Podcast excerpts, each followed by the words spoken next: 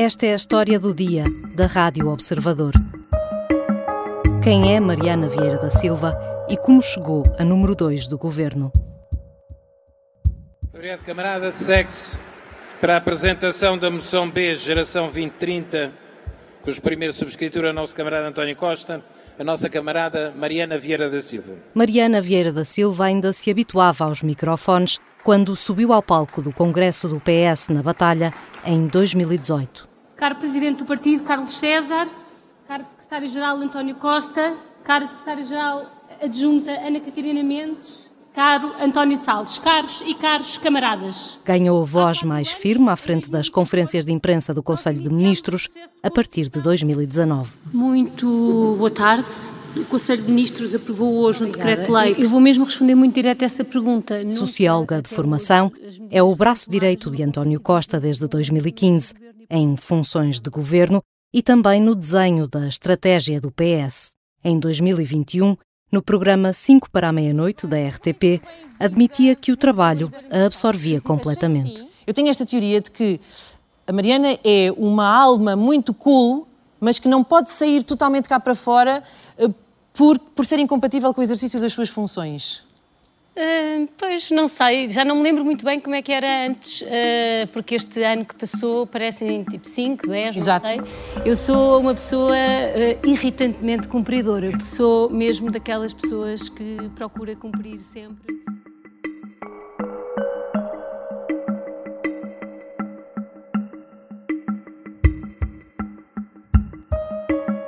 Hoje vou conversar com a grande repórter da secção de política do Observador, Rita Tavares. Eu sou a Catarina Santos. Olá, Rita. Olá. Quem é Mariana Vieira da Silva? Mariana Vieira da Silva é talvez a figura que neste momento colhe maior confiança junto do Primeiro-Ministro António Costa. É uma figura que vimos uh, crescer uh, do ponto de vista de influência dentro do governo e também do ponto de vista público uh, nos últimos anos, desde que, que ela integrou pela primeira vez um governo, que foi em 2015. desde então tem sempre vindo a subir nos cargos e na, na, na, dimensão dos cargos que tem em mãos e, e é uma pessoa bastante um, reservada. Uh, não é de linha da frente. Começou sempre nos bastidores. António Costa tem-lhe dado cada vez mais palco um, e ela está a, a, ter uma posição muito mais preponderante hoje. Hoje é muito significativa com o reforço da pasta que vai assumir para os próximos quatro anos. Vamos recuar um bocadinho para perceber como é que chegamos aqui. Foi Fernando Medina que, que a apresentou, que a colocou, digamos assim, no radar de António Costa. Como é que isso aconteceu? Foi em 2013, quando António Costa se candidata uh, mais uma vez à Câmara de Lisboa e, e, aparece pela primeira vez Fernando Medina na, na sua lista. Uh, Fernando Medina levou para a lista de, de candidatos autárquicos uh, do, do, PS, em Lisboa, mas é, a Mariana Vieira da Silva estava num lugar uh, não elegível, era a 15ª da lista, portanto não ia chegar lá.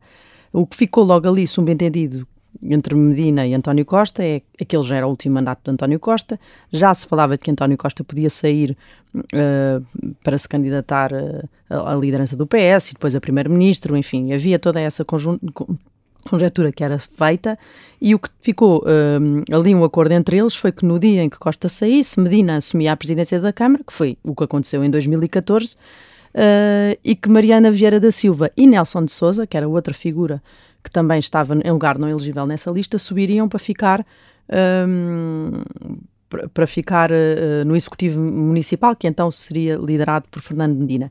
E isso uh, acabou por não acontecer, porque em 2014 Mariana Vieira da Silva é chamada por João Tiago Silveira para integrar o gabinete de estudos e, e preparar o programa eleitoral de António Costa e depois uh, uh, António Costa em 2015, quando forma o governo, já não prescinde dela uh, nessa primeira, nesse primeiro elenco governativo. E o que um, Fernando Medina contava ao observador nesta, nessa altura é que ainda hoje em dia não deixa passar em claro essa essa disputa com António Costa e, e, que, dependendo das situações, ou, ou lhe diz eu cedi-te a Mariana ou então roubaste-me a Mariana. E é uma piada que, que se faz entre os dois, porque ele não chegou a tê-la na sua equipa na Câmara, uh, porque António Costa a levou logo para o governo para não mais alargar. E aos 37 anos torna-se secretária de Estado adjunta do Primeiro-Ministro. O que é que Mariana Vieira da Silva fez nestas funções para chegar a este grau de sintonia e confiança com António Costa? Ela integra ali a, a equipa, uh, o gabinete de estudos, uh, que estava liderado então por uh, o João Tiago Silveira, em 2015 para e que preparou o programa do governo, de, o programa eleitoral de António Costa nessas, para essas legislativas desse ano. E aí, um, João Tiago Silveira, por exemplo, reconhecia-lhe qualidades políticas ímpares e eu acho que o António Costa também vê isso nela. Também reconhece isto e agora trabalham há seis anos juntos e muito de forma muito próxima e, e isso uh, provavelmente acabou por uh, se evidenciar de tal forma que António Costa não prescinde dela na coordenação política, apesar de já muita gente uh, dizer que já ia sendo tempo de Mariana Vieira Silva ter se calhar uma área setorial para, para tutelar. Mas não é isso que António Costa tem considerado. Ele acha mesmo que ela é mais importante na coordenação política, não prescinde dela em, em nenhum momento e foi uma coisa que se foi fazendo ao longo dos tempos porque eles em 2015, quando ela integrou o gabinete de estudos, uh, ela não tinha esta proximidade que tem hoje com António Costa. Evidentemente, foi uma coisa que se cravou nessa altura, precisamente, e depois nos anos de convívio do governo. Mas ela, em 2015, era uma figura absolutamente anónima, uh, que ninguém sabia que a importância que poderia vir a ter. Uhum. Ela é filha de José Vieira da Silva, um nome histórico do partido e que passou por vários governos socialistas. Em 2019, ele era ministro do, do, Trabalho e da Segurança Social e, e, e pai e filha chegar, chegaram a estar uh, sentados no mesmo, no, no, mesmo Conselho de Ministros e, portanto, faziam parte do mesmo executivo e chegou a ser um dos casos polémicos no chamado Family Gate. Um, este apelido foi mais um fardo ou uma passadeira dentro do PS para Mariana Vieira da Silva? Eu cheguei a falar com, com ela e lembro-me dela uh, me dizer, eu, ao contrário do que toda a gente pensa, não não andei de fraldas no rato, no lar do rato.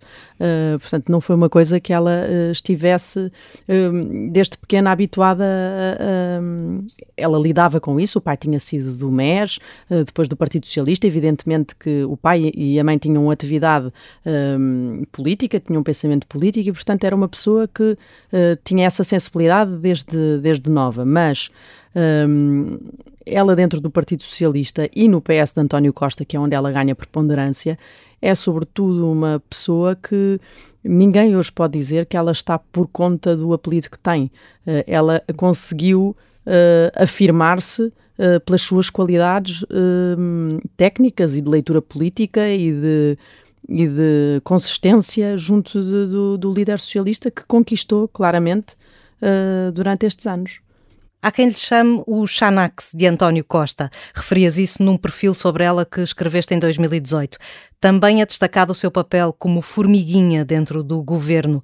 E, e, dizias também há pouco que ela não tem, tem este perfil de sombra, não, é? não tem este perfil de, de primeira linha, não. De primeira linha, mas uh, tem vindo a ser cada vez mais empurrada para estar debaixo, pelo menos, de Verdade. alguns holofotes. Não sei se ela se sente uh, totalmente confortável com essa posição. Eu diria que não daquilo que também vou observando uh, destas figuras que, que com, com, que vamos lidando no, no decorrer dos dias, mas, mas a verdade é que António Costa lhe estende a passadeira totalmente para ela poder vir a ser o que quiser uh, e, e, e, sei que ele comenta internamente que ela é uma figura preparada, se calhar a melhor preparada para ser primeira-ministra, Agora, não é uma escolha deste Primeiro-Ministro, uh, é uma escolha que o Partido Socialista fará no futuro e aí entra ela também naquelas cartas de uh, futuros líderes, sendo que nunca me pareceu que fosse um desejo dela. Acho que é mais um empurrão que lhe estão a pôr uh, e, e convencendo-a de que ela tem capacidade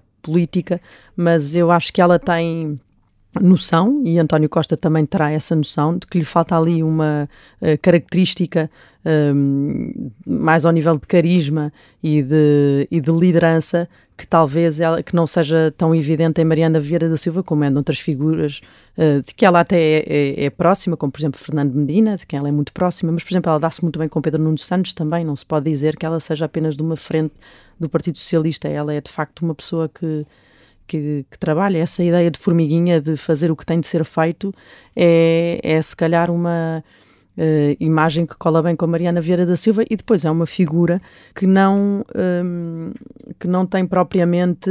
Um, António Costa, quando tem um problema, chama. Isto é, acontece mesmo. Eu, eu já vi isto acontecer à minha frente. Eu lembro-me, por exemplo, em 2019, que houve um, um caso durante a campanha que foi Rui, Rui Rio a acusar António Costa de mentir uh, na questão do, do, do caso Tancos. E então sabia é conivente no, no, nestes factos que vêm relatados na acusação. Nem todos aqueles que vierem a ser provados, mas não pode ser tudo mentira. Não, ninguém acredita que seja tudo mentira. E António Costa decidiu reagir a Rui Rio e aquilo foi feito praticamente essa decisão tomada à frente dos jornalistas, que é uma coisa que raramente temos a oportunidade de ver. E, e, aconteceu numa pequena reunião, eles estavam numa visita numa startups em Lisboa e de repente reuniram-se lá à frente Duarte Cordeiro, Mariana Vieira da Silva e, e, António Costa a discutirem como é que iam responder a Rui Rio, que tinha acabado de fazer essa declaração quando ele estava ali. A mim o Dr. Rui Rio não me atingiu.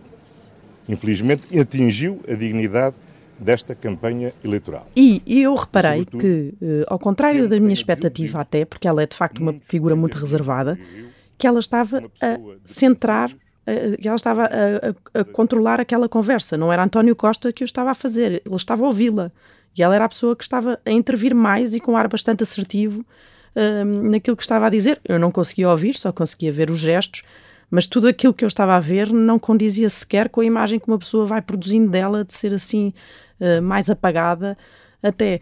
Dizias que António Costa a chama uh, quando precisa dela, chama em qualquer circunstância, até debaixo d'água. Até debaixo d'água, que era o título deste, deste texto, porque ela uh, faz treinos intensivos e foi atleta de alta competição, deu aulas uh, no Sporting, mas, mas depois deixou a competição e, mas vai, treina, vai treinando, quer dizer, na altura ia treinando, agora não sei se já.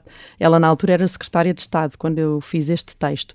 Agora, nesta fase, deduzo que não, não tenha tanta disponibilidade para isso, mas lembro-me de ser uma coisa que ela tentava fazer com regularidade e que arranjou um smartwatch eh, na altura para poder, uh, dentro d'água, perceber se tinha que ser, se era, se era precisa no gabinete e que se Costa lhe ligasse, ela interrompia o treino para o atender. Não atendia dentro d'água, não chegava a esse ponto, mas via que ele estava a ligar, saía d'água e ia atendê-lo. Mariana, qual foi a última vez que conseguiu ter o telefone desligado durante mais de uma hora e meia? Agora. Agora, e antes de agora, uh, talvez a última vez que andei de avião, que já foi há mais de um ano. Depois há também uma parte do Partido Socialista que diz que esta atitude dela é muito submissa e que não é propriamente uma pessoa que diga não a António Costa e que isso eh, se calhar não é assim tão positivo. Um, é, é, é, outra, é outras características que, que, levantam sobre Mariana Vieira da Silva.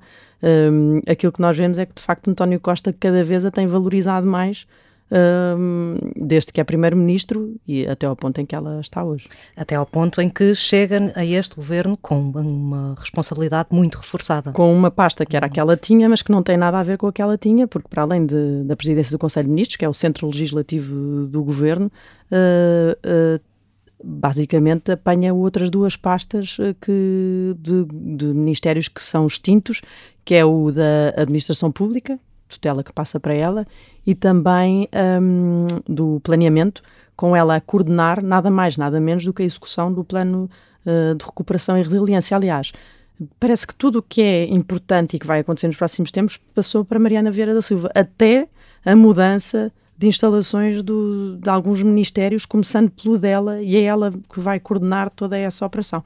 Portanto, tudo, tudo isso mostra a total confiança que António Costa deposita nela como não confia noutra figura. Aliás, ela neste governo é, é o número dois, é a número dois do governo. Uh, não era assim no, no anterior governo e agora um, o que era uma coisa que se dizia um, na teoria passou assim na a ser assim na prática, porque já se dizia que ela era era a número dois uh, de António Costa e agora passou a ser mesmo assim uh, à, vista, à vista de todos. Uh, a relação com António Costa uh, foi-se estreitando, como dizias, e hoje ela faz parte do reservado lote de potenciais sucessores, onde cabem também Pedro Nuno Santos, Fernando Medina e Ana Catarina Mendes. Podemos afirmar com um elevado grau de certeza que Mariana Vieira da Silva é a favorita de António Costa para lhe suceder um Eu dia? acho que se ele tivesse de escolher, se fosse, se fosse uma, se tivesse, se, se fosse ele a escolher, não é? Se tivesse essa uh, sorte, digamos, que acho que era o que ele gostaria. Um, acho que seria ela, sim. Uh, apesar de eu também ter ideia de que ele tem, sabe que ela tem ali que o Pedro Nuno, por exemplo, tem um carisma muito maior e que ela tem ali aquela uh, aquele lado mais reservado e de resistência até de ir à primeira fila e mesmo fisicamente nós olhamos para para as filas do governo e ela não é propriamente uma pessoa que quer estar, quer estar à, à frente, não é? É uma figura quase que se assume de bastidores, mas, uh, mas a quem António Costa vai empurrando um bocadinho para a frente, quase a contragosto, e, e ela hoje já não, já não tem como se esconder.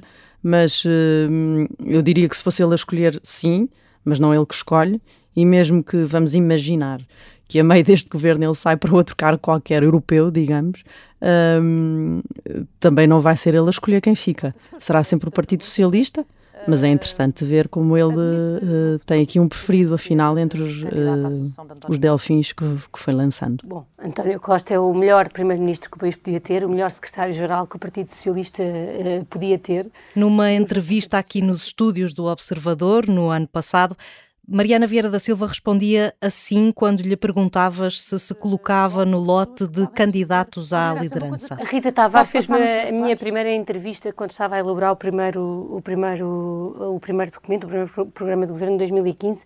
Perguntou-me se eu estava a pensar em ir ao governo, ir para o governo na altura RIM e, e isso corresponde a uma certa maneira uh, das pessoas estarem na vida. Eu estou sempre muito concentrada naquilo que estou a fazer e, portanto, não faz, uh, quanto a mim, qualquer sentido dizer eu estou nesse grupo ou eu não estou nesse grupo. Acho que isso é.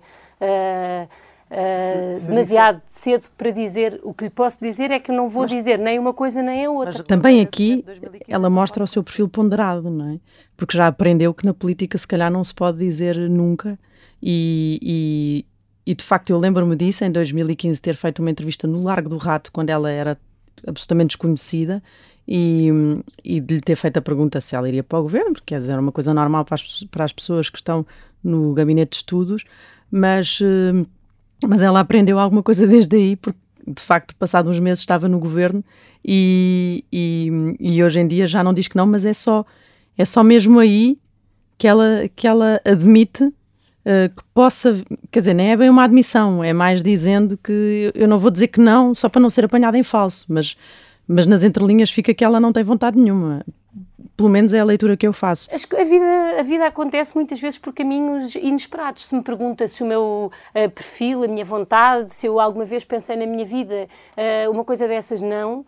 Mas não vou estar a dizer nunca na vida, porque acho que na vida política nós devemos saber que esses nunca não são não são sequer sérios, não são realistas e, portanto... Fernando Medina dizia que, que ela se realiza na concretização das políticas e não na vaidade das luzes. E isto acho que também a define e que é palpável quando nós a, a, a vemos eh, em, em, eventos do, do governo, uh, mas de facto ela já não diz que não, já não diz nunca, uh, porque já aprendeu que na política se calhar não é muito avisado utilizar essa palavra. Obrigada, Rita. Obrigada.